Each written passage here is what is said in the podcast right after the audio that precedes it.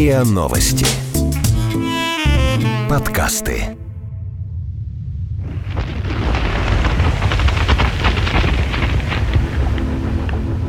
Новые повороты и пугающие детали. Тайну перевала Дятлова изучат заново.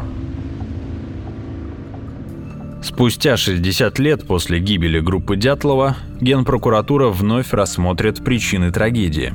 В ведомстве подчеркнули, из 75 версий случившегося проверят только три природные. Лавина, так называемая снежная доска и ураган – Остальные 72, в числе которых и самые невероятные, от шпионского заговора до НЛО, признаны несостоятельными. Проверку проведут именно для того, чтобы исключить спекуляции на теме гибели дятловцев.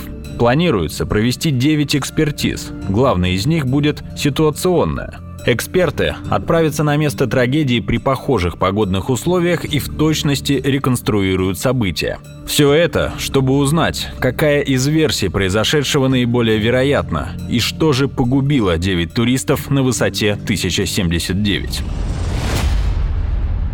Журналист МИА «Россия сегодня» Анастасия Гнединская изучила разные мнения о трагедии в Уральских горах в феврале 1959 года. 23 января 1959 года группа из 10 студентов Уральского политехнического института под руководством опытного туриста Игоря Дятлова отправилась в лыжный поход, относящийся к самой трудной, третьей категории сложности. Он был рассчитан на 16 дней.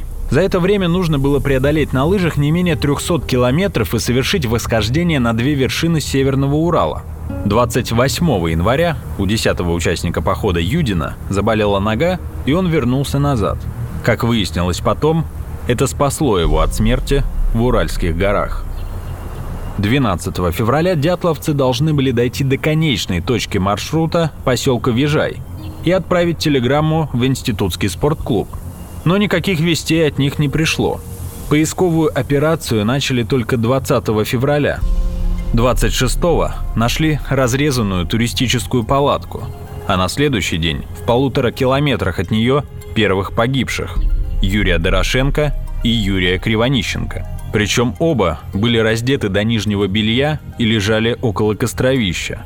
В следующие дни нашли еще троих – самого Дятлова, Зину Колмогорову и Рустема Слободина – Остальных членов группы – Дубинину, Тибо Бриньоля, Колеватова и Золотарева – сумели найти лишь в мае, когда начал сходить снег. 26 февраля по факту гибели студентов было возбуждено уголовное дело. Но спустя всего три месяца его прекратили. В постановлении говорилось – Учитывая отсутствие на трупах телесных повреждений и признаков борьбы, наличие всех ценностей, следует считать, что причиной гибели туристов явилась стихийная сила, преодолеть которую туристы были не в состоянии. Но что это за стихийная сила, которая заставила ребят разрезать палатку и кинуться на лютый мороз без одежды и обуви? И почему, несмотря на заключение следователей, у Людмилы Дубининой и Семена Золотарева оказались сломаны ребра – а у Тибо Бриньоля пробит череп. Все эти вопросы породили множество криминальных версий гибели дятловцев. Например, что их убили представители племени Манси, для которых гора Халатчахаль имеет ритуальное значение. Предполагалось также, что с туристами могли расправиться браконьеры из числа сотрудников МВД. Якобы участники группы стали невольными свидетелями преступлений милиционеров. Есть и совсем конспирологические версии – по одной из них группа могла попасть в эпицентр испытания некого нового оружия, к примеру, ракеты. Ее падение могло спровоцировать лавину, которая накрыла туристов, или же стать непосредственной причиной их гибели. Так, екатеринбургский журналист Анатолий Гущин предположил, что дятловцы стали свидетелями испытаний нейтронной бомбы. В целях сохранения государственной тайны их смерть была инсценирована, а место трагедии зачищено – в пользу этой версии также говорит тот факт, что на отдельных образцах одежды было обнаружено завышенное количество радиоактивных веществ. Возможно, эта версия не так фантастична, как кажется.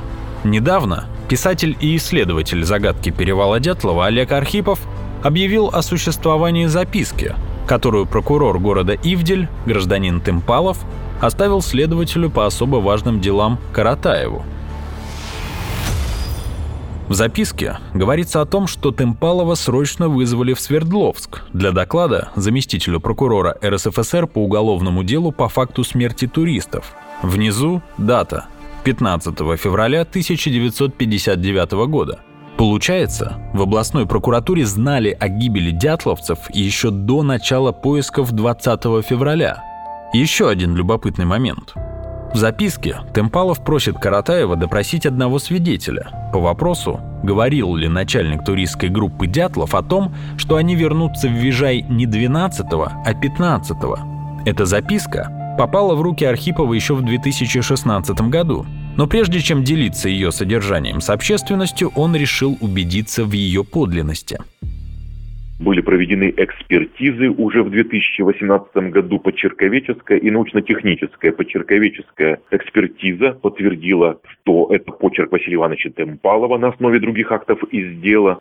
Что касается научно-технической экспертизы, она подтвердила отсутствие наличия каких-то манипуляционных штрихов, более поздних вкраплений, иного текста, то есть э, других перьевых ручек и так далее. То есть вот тот текст, который Василий Иванович Темпалов как раз отобразил, никакой подчистки, никаким дополнениям более не подвергался. Да, можно предположить, что прокурор Ивделя просто перепутал месяц. Но февраль в записке упоминается в нескольких местах. В одном дата 15 февраля зачеркнута, а вместо нее поставлена другая – 16 февраля. В прокуратуре провели проверку и решили, что Темпалов просто ошибся с датой. На пресс-конференции ведомства рассказали, что служебку исследовал психолог – он пришел к выводу, что Темпалов был зациклен на событиях февраля, поэтому мог машинально поставить такую дату. Что значит, он трижды ошибся? Извините теперь, когда я имею право, как исследователь, сомневаться во всех актах, включая постановление дела, то, что провел Василий Иванович Темпалов. Но я хочу сказать следующее, что эксперт, который проводил почерковическую экспертизу, неоднократно указывал да, на вот спешащий характер, но то, что он зачеркивал дату 15 и выносил 16 тут же и оставлял тот же месяц, говорит о том, что он полностью контролировал себя. Также исследователя настораживает присутствие в Ивделе в дни проведения поисковой операции командующего Уральским военным округом Лилюшенко. По словам очевидцев, в эти дни в городе находилось множество высокопоставленных военных, Зачем они приехали? В этом видят знак того, что решались какие-то вопросы государственной важности. Как пояснили в прокуратуре, военные прибыли в город из-за поисков девяти туристов. Это было сделано, чтобы ускорить поиски. Дмитрий Данилович Люришенко, командующий Уральским округом, дважды Герой Советского Союза, прилетел, чтобы ускорить поиски. Я несколько считаю это поверхностным комментарием. Писатель занимается исследованием загадки перевала Дятлова почти 10 лет – за это время у него накопилось множество вопросов по этому делу. Но главный – почему из материалов исчезли результаты судебно-медицинских исследований, фрагментов внутренних органов туристов? На этот вопрос не ответили на пресс-конференции прокуратуры. В материалах уголовного дела без номера, который сейчас находится на изучении общественности, нет постановления о проведении судебно-медицинской экспертизы. Я хочу подчеркнуть, что каждый акт исследования трупов погибших туристов начинается с указаний данных постановлений от 3 марта, 7 марта и 7 мая. Но постановления о проведении судебно-медицинских экспертиз в данном деле нет. Более того, э, во время судебно-медицинских исследований Возрожден указывает, какие фрагменты внутренних органов он отправляет на гистологические и судебно-химические исследования. Но в материалах уголовного дела этих исследований не имеется. Гистология есть, но гистология последней четверки малоинформативная. И это было все проведено. Но почему вот этих материалов нет в деле, это очень большой вопрос. Кроме того, по утверждению писателя, расположение трупных пятен на телах некоторых погибших не совпадает с положением тел на момент их обнаружения. Это известный факт, да. Расположение трупных пятен не совпадает с положением трупов на момент их обнаружения у Зины Колмогорова, Юры Дорошенко и Рустема Слободина.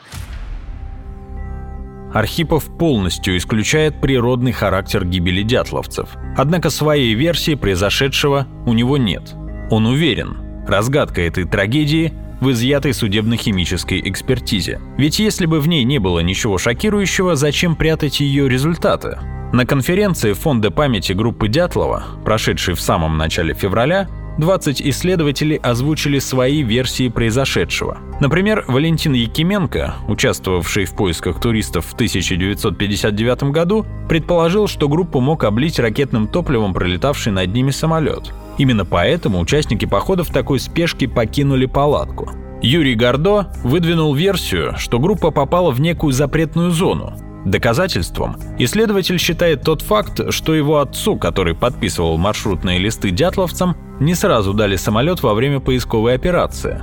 Более того, якобы диспетчеры сказали «мы в запретные зоны не летаем», а в первый рейс с поисковиками отправился некий товарищ в штатском, который контролировал все их действия.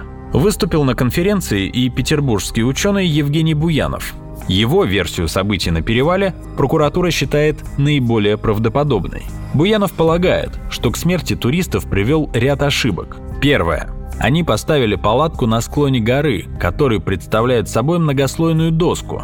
Днем на солнце снег подтаивает, ночью замерзает, превращаясь в лед. Затем сверху падает свежий снег, Выравнивая место под стоянку, дятловцы подрезали основание пласта и сами создали аварийную ситуацию, спровоцировали сход лавины. Разрезали же они палатку, чтобы не задохнуться внутри.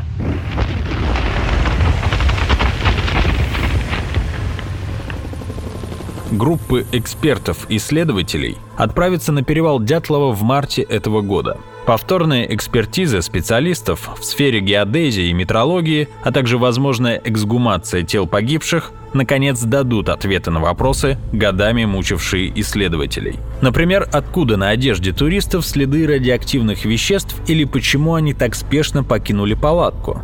Результаты этой проверки могут раскрыть одну из главных тайн 20 века, которая обросла самыми невероятными теориями.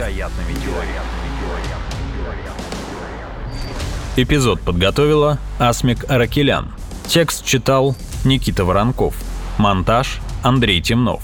Подписывайтесь на подкаст на сайте ria.ru в приложениях Apple Podcasts и CastBox. Комментируйте и делитесь с друзьями.